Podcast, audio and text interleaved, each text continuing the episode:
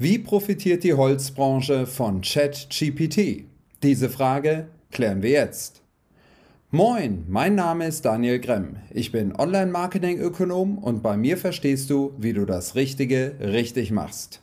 Heute habe ich Luisa Becker und Matthias Keuten zu Gast. Beide arbeiten bei der Egger Group, einem international aufgestellten Hersteller von Holzwerkstoffen. In einer Mittagspause meines Online-Marketing-Manager IHK-Lehrgangs habe ich beide nach ihrer Einschätzung befragt, wie die Holzbranche von der neuen künstlichen Intelligenz ChatGPT profitiert. Ja, wir haben uns über ChatGPT ein wenig im Seminar unterhalten. ChatGPT für alle diejenigen, die jetzt zuhören, ist äh, eine AI-Software, also eine Art künstliche Intelligenz, die im November bzw. am 30. November 2022 auf den Markt gekommen ist und ja, sehr faszinierendes zu bieten hat. Also ChatGPT kann in Chatform Fragen beantworten, Probleme lösen, sogar ganze Konzepte erstellen auf Zuruf und man hat fast den Eindruck, als ob man mit einem Menschen Mensch auf der anderen Seite spricht, der in Windeseile Aufgaben erfüllt. Und äh, damit äh, ja, setzt sich ChatGPT deutlich ab von Google und äh, kann eben nicht nur Suchergebnisse bieten, sondern kann Aufgaben erfüllen, Probleme lösen. Und ja, jetzt habe ich zwei Teilnehmerinnen und Teilnehmer aus äh, dem aktuellen Online-Marketing-Manager-Kurs hier sitzen und würde mal direkt die Frage an euch beide richten. Ihr kommt aus der Holzbranche und was würdet ihr sagen mit dem, was ihr da jetzt aus diesem, ähm, ja, aus dieser Software, aus dieser künstlichen Intelligenz gesehen habt? Was äh, würde beispielsweise auf eurer Webseite damit ergänzt oder vielleicht sogar ersetzt werden können? Wo seht ihr das Potenzial für euch, für euer Unternehmen oder für eure Kooperationsunternehmen? Ja, wie du es richtig angesprochen hast, die Technik ist neu, damit natürlich für uns fast noch unbekannt, ähm, aber beeindruckend gut. Die ersten Ergebnisse, die wir da gestern ja bei ersten Tests gesehen haben, waren überwältigend. Wenn ich mir jetzt vorstelle, äh, wenn es um Contentproduktion für unsere Internetseite geht, haben wir ja äh, Fragen, die wiederkehrend sind aus den unterschiedlichen Zielgruppen. Also ein klassisches Beispiel ist immer, wie verarbeite ich denn diesen Holzwerkstoff?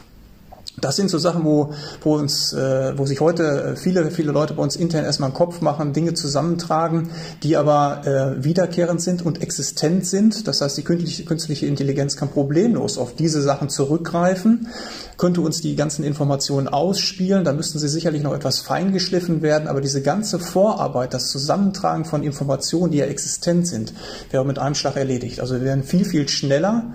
Mhm. Ähm, und ja, könnten, wie gesagt, Basis-Content kreieren. Dafür würde ich, glaube ich, sagen, ist es ideal geeignet. Mhm. Das heißt, es gibt Möglichkeiten auf der Webseite quasi ChatGPT einzusetzen. Jetzt hatten wir im Rahmen, als wir das mal getestet haben, wie du gesagt hast, im Online-Marketing-Manager äh, gesehen, ähm, dass es nicht nur sehr schnell geht, sondern auf einem sehr guten Level qualitativ auch schon ist. Ähm, ich kenne auch schon den einen oder anderen, der sich das angeguckt hat, der hat gesagt, naja, aber es kommt ja dieses Wissen der KI, kommt ja aus dem Internet und es kann ja am Ende logischerweise so eine, eine KI nur nicht, nicht schlauer beziehungsweise nur so schlau sein wie das Internet. Würdest du sagen, die Inhalte, die dann quasi da rauskommen, die dann auf dem, ich sag mal, Anspruchslevel des Internets, wenn man es so nennen möchte, sind, äh, reichen die aus oder würdest du sagen, naja gut, da ist noch eine Menge Luft nach oben, da muss man aber manuell noch eine ganze Menge nachpflegen?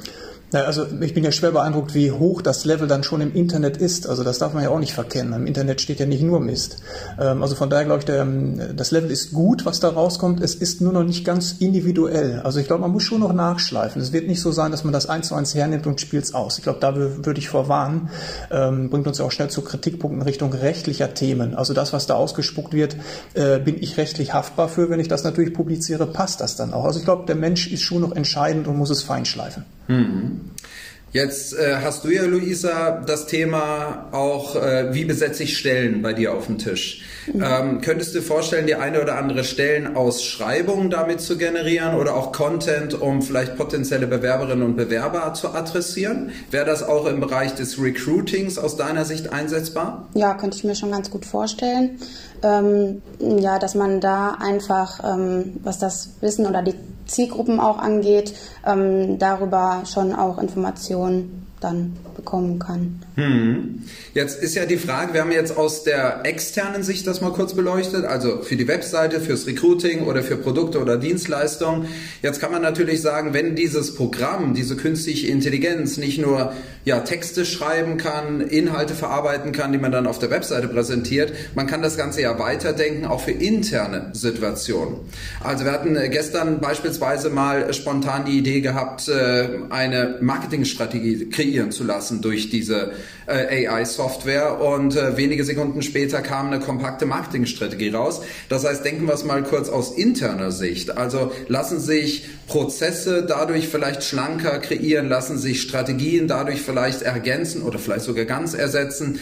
Ja, Matthias, wie würdest du sagen, ist es aus interner Sicht, äh, bietet es für die Holzbranche Potenziale auch für interne Prozesse, Strategien?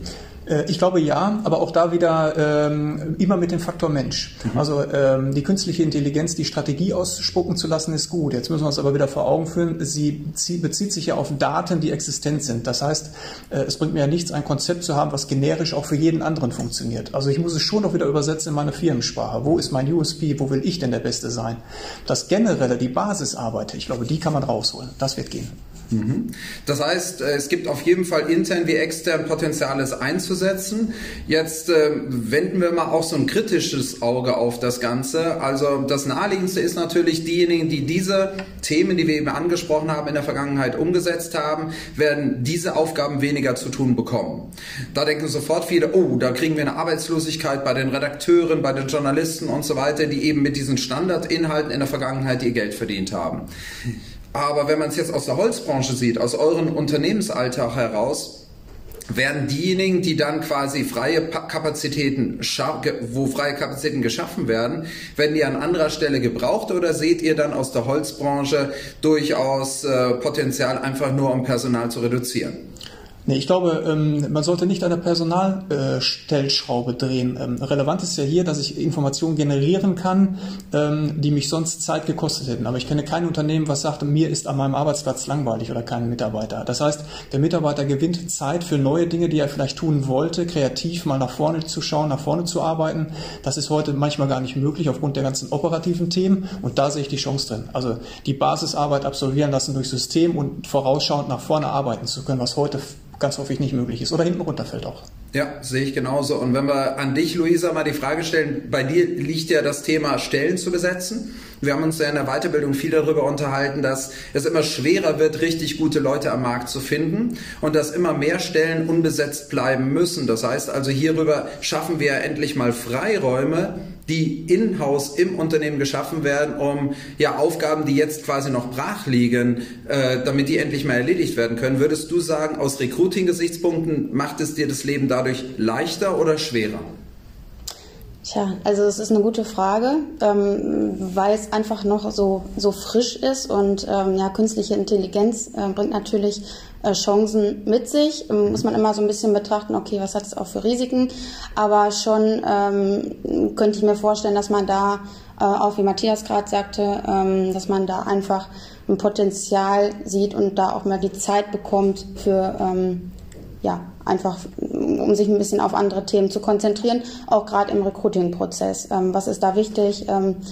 Genau, um die richtigen Leute für uns zu bekommen, die zum Unternehmen passen. Das heißt, es, es, es bahnt sich, wir sind ja wie gesagt erst kurz nach dem Launch von ChatGPT, es bahnt sich da eher eine Entlastung aus Unternehmenssicht an als eine Belastung.